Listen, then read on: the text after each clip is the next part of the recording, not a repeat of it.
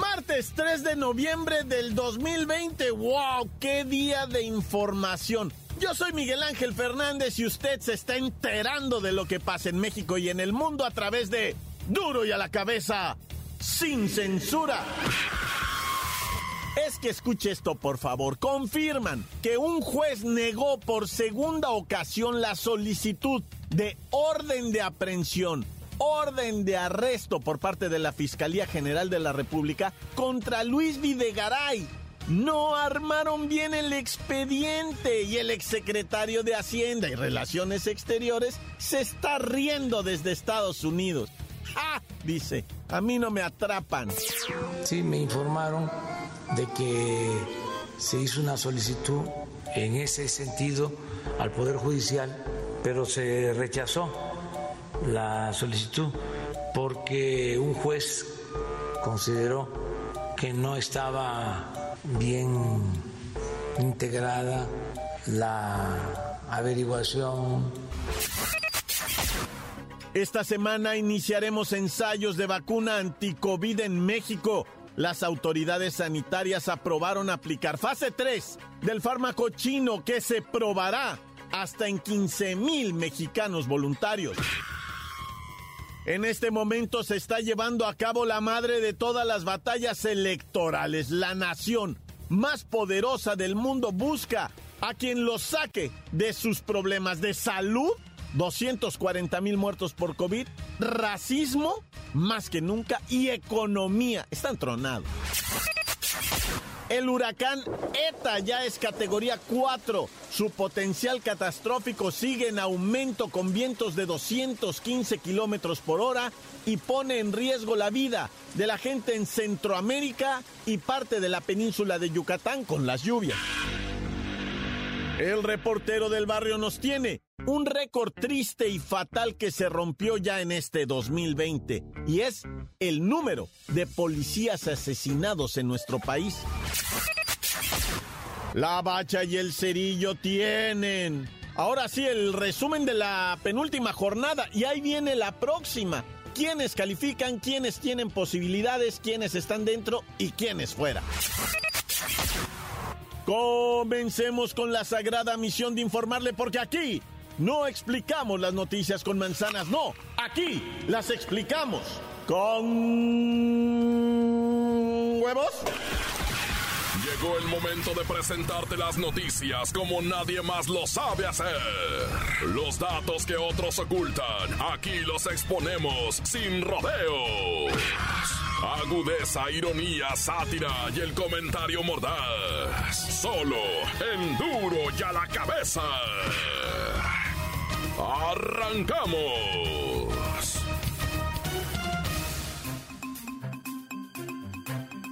Escándalo de corrupción sin límites. Los casos más sonados del gobierno pasado en corrupción son Odebrecht y, por supuesto, la estafa maestra, la que tiene presa a la señora Rosario Robles y que ahora dicen que es inocente. Ay, bueno.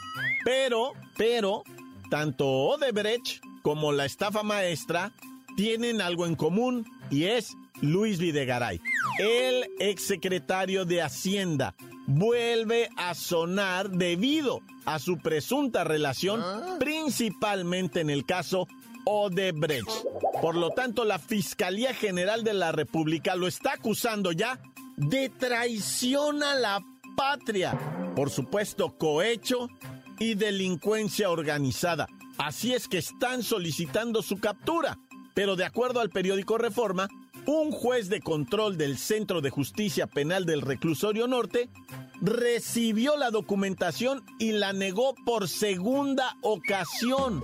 No se puede proceder a la captura de Luis Videgaray porque un juez dice que está mal argumentada la carpeta. Entonces, yo me quedo sorprendido. No puede ser que el fiscal que tenemos en este país, el doctor Hertzmanero, que es una eminencia en las fiscalías, bueno, al menos eso creía yo, le hayan echado para atrás dos veces el documento. Así es que me pregunto, ¿hay o no hay orden de aprehensión en contra de Luis Videgaray por traidor a la patria. ¡Qué escándalo! Vamos con Luis Isidro Gómez Leiva para que nos explique si este señor será colgado o fusilado. Miguel Ángel, amigos de Duro y a la Cabeza, pues ni una ni otra. En realidad, el juez negó que Luis Videgaray, considerado el genio de la corrupción en el sexenio de Enrique Peña Nieto, sea arrestado debido a que la carpeta de investigación que presentó la fiscalía está mal integrada. A ver, a ver, a ver, a ver, espérame, espérame, Luis Ciro Gómez Leiva, por favor. La Fiscalía General de la República cometió el oso de armar mal el expediente. O sea, el fiscal Gertz Manero, que es una eminencia, en serio, dejará libre al cerebro financiero, a Luis Videgaray, prácticamente el jefe del cártel del sexenio de los Peñitas. Válgame. Pues el periódico Reforma afirmó hoy que un factor clave para solicitar la captura de Luis Videgaray fueron las acusaciones de Emilio Lozoya, en donde culpa directamente al exsecretario de Hacienda de tener relación directa en el caso Odebrecht y las campañas políticas del sexenio de Enrique Peña Nieto. Bueno, bueno, bueno, aquí dice que el juez regresó ya en un par de ocasiones la petición de orden de aprehensión y la Fiscalía General de la República va a buscar por tercera ocasión continuar con este proceso de tratar de arrestar a Luis Videgaray, exsecretario de Hacienda, exsecretario de Relaciones Exteriores, el que invitó a Trump a México y le dio trato de presidente cuando estaba en campaña, no era presidente, y se le rindieron honores de presidente. Pues por eso Luis Videgaray está escondido en Estados Unidos. Pero bueno, no está escondido, ¿eh? Él trabaja en el MIT, una prestigiosa universidad de los Estados Unidos, y da clases con toda tranquilidad. ¿Qué va a pasar, Luis Ciro Gómez Leiva? Pues en caso de que se obtenga una respuesta positiva para proceder con la orden de aprehensión, Luis Videgaray, que fuera también exsecretario de Relaciones Exteriores, podría pasar entre 5 y 40 años en prisión en caso de que se encuentren los elementos suficientes para declararlo culpable por el escándalo Odebrecht que nuevamente comienza a salir a la luz tras un par de meses de ausencia. Bueno, gracias Luis Ciro Gómez Leiva. Entonces esto está en pausa porque Luis Videgaray, que es el exfuncionario de mayor rango solicitado por el gobierno mexicano, por la fiscalía, pues no, no se le pudo hacer la orden de aprehensión. Vamos a esperar a que el juez revise el expediente, o mejor dicho, vamos a esperar a que la fiscalía organice bien su expediente para que se pueda emitir la orden de aprehensión que llevaría esto a una orden de extradición, que llevaría esto a una captura, que llevaría esto uh, varios años. ya la cabeza. La elección presidencial que se vive este martes 3 de noviembre en Estados Unidos tendrá un impacto fuerte en nuestro país independientemente de quién resulte victorioso, ¿eh? Por eso es muy importante el voto latino. Imagínense que dentro de los Estados Unidos viven 60 millones de hispanos. Actualmente mexicanos que son 36 millones. Uh, por lo tanto, el tema migratorio, de seguridad, económico, diplomático, pues nos deja ver la relevancia que tiene esta jornada electoral, no solo para Estados Unidos, sino también para México. Es que somos el país al que más le interesa esta elección. ¿Quién nos conviene? Vamos a platicar con el presidente Donald McTrump, que está muy contento. ¿Por qué está tan contento, señor? Déjame decirte que en este momento voy ganando la elección, la elección. Y no es gracias a ustedes los frijoleros, beaners. Así que me las van a pagar todas. Voy a construir el doble de altura en el muro. Y los voy a perseguir en los agujeros donde se esconden, donde viven. Ay, no sea rencoroso. Mire, si es verdad que usted va ganando, sería mejor negociar y tener una buena relación de vecinos. No, no, no, no. Ya no seré su amigo.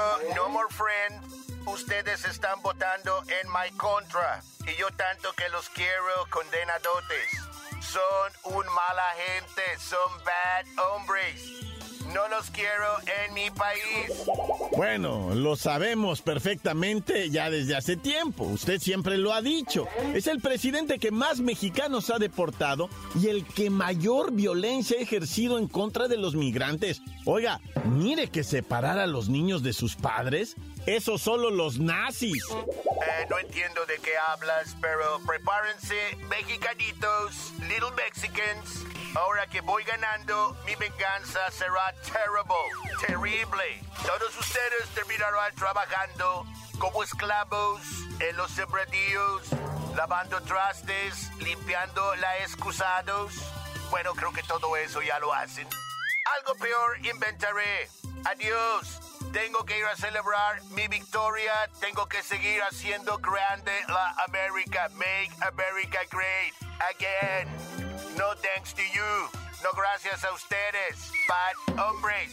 Ufala, ya se nos enojó Donald McTrump. Pero es que en realidad no es tan diferente el escenario si gana Joe Biden o si gana Donald Trump. Mire, si gana Joe Biden, pues a lo mejor al principio sí va a estar enojado por la visita de López Obrador, ya que se utilizaron las fotografías de Donald Trump y López Obrador abrazados en la Casa Blanca.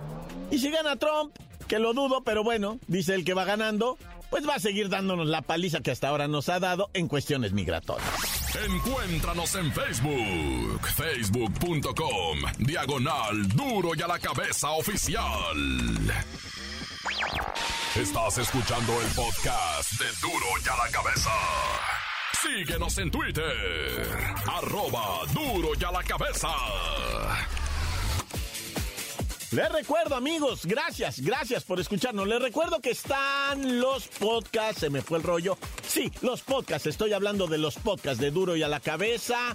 ¿En dónde están? En el Facebook. Ahí los puede encontrar todos. Échese un clavadito, verá, ponga ahí, teclee Duro y a la Cabeza y ahí los encuentra.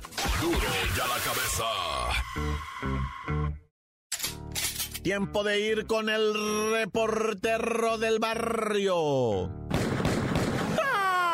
Montes, montes, alicantes, pintos, pájaros, cantantes, culebras, chirroneras, ¿cómo están? Oye, amarraron a los despachadores de gasolina y le robaron 300 mil pesos en efectivo. Esto allá en Saltillo. Resulta, ¿verdad? Que llegaron los fulanos, traían un mazo con el que golpearon la pared en la que se metieron donde se encontraba la caja fuerte. Amarrazos rompieron la pared y se metieron para adentro. Y mira que era de bloque, ¿eh? De bloque machine. ¿Y qué le hace? Hicieron un hoyo con el que cupiera cualquier flaco y se metieron para adentro. Amarraron a los empleados para apoderarse de la caja fuerte que dicen que eran 300 mil pesos. Yo aquí debo reconocer algo, ¿ah? Pues sí hubo coscorrones, cachetadas, ¿verdad?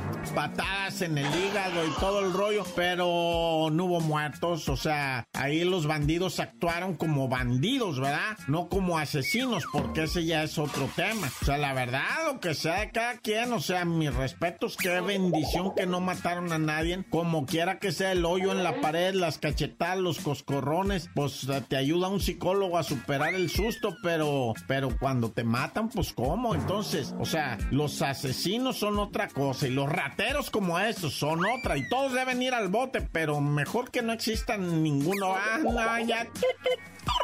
¿Y cómo vieron esa regidora de Tijuana, verdad? Los regidores, es una cuestión tan rara lo que hacen y lo que ganan los regidores y lo, las propinas que les dan algunos regidores. Bueno, pero luego hablamos de qué significa ser un regidor y cuáles son sus obligaciones, si es que las tiene. Bueno, bueno, sí las tiene, pero bueno, luego platicamos de política. Oye, esta regidora de Tijuana que, que se disfrazó, que de sicaria, ¿no? Bueno, no está disfrazada de sicaria, ¿verdad? Está disfrazada de un personaje de una película, para empezar, ¿verdad? Es de la película de la purga, que aquí ya la hemos platicado mucho, ¿verdad? Pero de todas maneras, una mujer que se dedica, ¿verdad? A hacer la imagen de Tijuana y a promover, ¿verdad? Las, los valores, las buenas costumbres, las ideas saludables, porque eso tiene que hacer un servidor público, ¿va? No disfrazarse de gente ensangrentada con ametralladoras, y con violencia ante una Tijuana, pues que tiene ahorita 1700 muertos nomás de lo que va del año. 1700 muertos, parece que lo dije de broma. ¿ah? Hay países, ¿verdad? Que no tienen 1700 muertos en 10 años. Hoy en Hermosillo, Sonora, le echan 50 años de cárcel al mentado Jonathan. Ese Jonathan de 33 años trabajaba con Erika Karina y el Jonathan la traía, pero hijo, la deseaba con malasaña, ¿verdad? Y la Karina pues salió a un banco, eh, ahí se lo encontró casualmente y Jonathan le dijo, ¿qué onda, Karinita? ¿No me da un raite para la chamba? Simón, suba, se lo llevo. La morra traía su carrito, ¿verdad? Decente, modesto. Y el vato ahí mero le brincó, le dijo, ¿qué onda? Pasa quebrada, morra, porque siempre me has latido, ¿ah? Y ella lo insultó, le dijo que negativo, que no se hacía eso y que además no le iba a perdonar nunca que la hubiera acosado de esa manera. Y el vato pues dijo, pues entonces te mato. Y la estranguló y después prendió el carro con una sudadera que estaba ahí y el carro agarró, lumbre completo, y se quemó. Pero pues ya encontraron unos buscadores. Esto estoy hablando de Sonora. Este vato la, quemó allá en Caborca. Fíjate, no, no, una tragedia tremenda. Ya mejor vámonos. 50 años de cárcel a este mendigo, para que sepan lo que les espera. Mendigo, 50 años de este ya no sale de la cárcel más. Bueno, tiene 33 años, ¿verdad? Me faltó, ¿verdad? La de los policías. Ah, esa está ah. muy triste. Del primero de enero al 31 de octubre de este año ya se registraron 464 asesinatos de policías. En lo que viene siendo por estados, ¿verdad? El primerísimo lugar, tristemente, por tercer año consecutivo, 2018, 2019, 2020, Guanajuato, 76 muertos. Estado de México, segundo lugar con 37. Veracruz, no, bueno, 36. Y Guerrero, 34. Chihuahua con 31. Sobre todo Guanajuato, que te insisto, ¿verdad? Lleva tres años con este récord horrorosísimo. En tres años le han matado casi 200 policías a Guanajuato. Nah, ya. Ahora sí, tan tan se acabó, corta. La nota que sacude. ¡Duro! ¡Duro ya la cabeza! ¿Qué le parecen estos mensajes que envían al 664-485-1538? De verdad, si ganara Donald Trump o si ganara Joe Biden, ¿creen que en México cambiarían las cosas en algo? ¿O las políticas migratorias? ¿O tal vez el nivel de vida de nuestros paisanos en Estados Unidos serían mejor tratados? No lo sé. Ustedes opinen. Ahí está el WhatsApp. 664-485-1538. ¡Qué trampa, mi cerillo, mi bacha, mi reportero del barrio! Todos los que escuchan duro y a la cabeza sin censura. Siéntense, ya les dan un informe. Un saludo para el primazo del Guadalupe, el chivoloco que ya se ponga a trabajar, es de su hijo. Nomás andan haciendo cuevas en los en la fábrica. Me da miedo de verlos caminar. Saludos para el Martín, el Ricky Ricón. Para el Manuel Ebrio que se fue por allá, pero pues no ha regresado. Anda de vacaciones el vato. Cara de borracho y saludos para el tío. Y para todos los que escuchan duro y a la cabeza sin censura.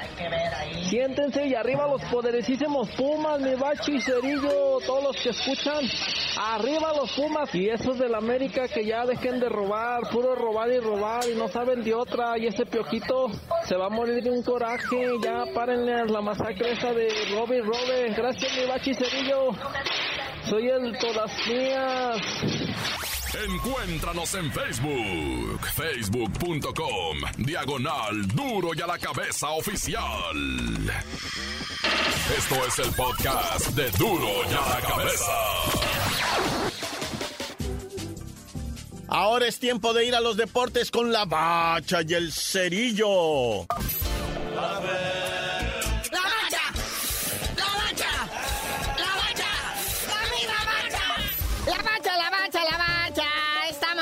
Deportivamente hablando sobre el Santos Laguna y el León, que bueno, ¿qué les podemos decir de León que llega con un super liderato? Ahora sí es super, super, druper líder. Inalcanzable, muñeco, esa es la palabra, inalcanzable. Nomás que a ver si no lo alcanza la maldición del super líder, ¿verdad? Pero ahí está el marcador 2-1. León le gana al Santos, viene de atrás el León porque Santos anotó primero con Julio César Furch, luego con goles del Chapito Montes y David Ramírez, pues la, la fiera vence lo que viene siendo en esta jornada 16, ya la penúltima, ¿eh? ya nomás les queda una. En la que se van a decidir tantísimas cosas. Bueno, o sea, por ejemplo, de los dos lugares que quedan, porque uno ya está, pues obviamente León, otro el AME, y quedan dos boletitos ahí para meterse directo a lo que vienen siendo los cuartos de final. ¿Quién los ganará? ¿Monterrey, Pumas o Cruz Azul? Hasta Tigres, ¿eh? No me los dejes fuera. Ahí pueden colarse a los cuatro primeros. Es más, por ahí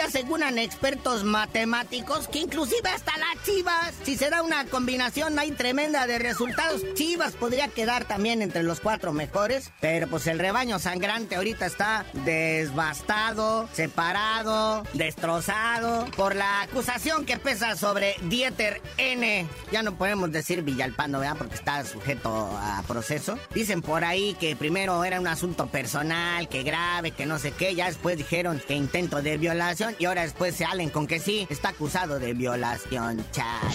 No, pues lo que sea de cada quien, el peso de la ley si es culpable, para que deje constancia de que eso no se debe hacer y que habrá una autoridad que los juzgue y los someta. Porque ya estuvo bueno de tanta poderío a veces de lo parte del deportivismo, va, que como tienen mucha palanca y mucha feria, quieren abusar. Pues no, ahora sí les cayó. En caso de que sí se juzgue como debe ser, ¿verdad? Y pues la cosa es que se llevó de corbata al José Juan Vázquez, a la Chofi López y a Alexis Peña. Dicen que estaban ahí, ¿verdad? Que ellos no hicieron nada, pero pues total, los tienen separados mientras del equipo. Y lo que es Dieter, pues a él sí le dijeron, muñeco, este, resuelve tu bronca. Aquí creemos en ti, ¿eh? La directiva está contigo. Pero mira, te vamos a separar tantita, vamos a dar de baja, resuelve tu bronca. Ya que estés, pues resuelto, pues vienes a ver si todavía hay chamba, ¿no? Pero bueno, ya dejémonos de chisme. Volvamos a lo que viene siendo quién está calificado a este repechaje y quiénes de plano ya no tienen oportunidad. Pues mira, los que ya de plano ya mejor ni platicamos de son los cuatro últimos. Qué vergüenza me dan esos. Sobre todo el Cholos, ¿eh? Ese es el que más coraje me saca. Porque iba bien, o sea, es un equipo ya serio, ya se toma en cuenta. Y que venga con que, ahí me caí, ni entre dos se calificó, cha.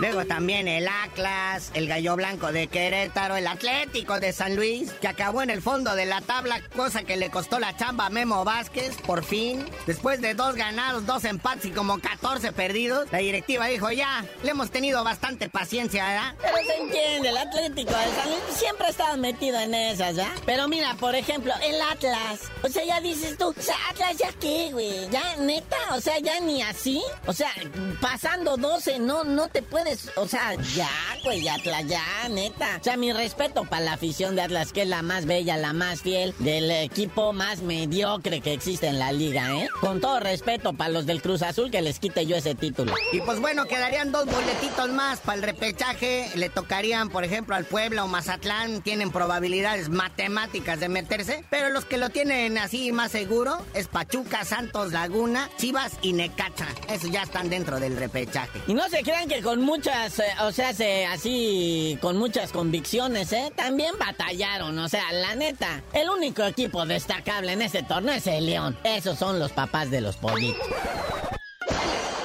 Pero bueno, carnalito, ya vámonos, no sin antes dar noticias del COVID-19 en el mundo deportivo. Ahora le tocó al béisbol. La Liga Mexicana del Pacífico suspendió una serie que arrancaba hoy entre Sultanes de Monterrey y Naranjeros de Hermosillo debido a casos de COVID en el equipo de la Sultana del Norte. Luego van a dar fechas para recuperar estos partidos que se están jugando a puerta cerrada debido al cochino COVID. Pero ya tú no sabías de decir por qué te dicen el cerillo. Hasta que Atlas y Cholos se disculpen con su afición, les digo. ¡La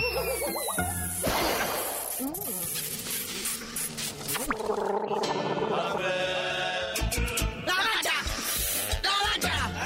¡La bacha! ¡La misma bacha!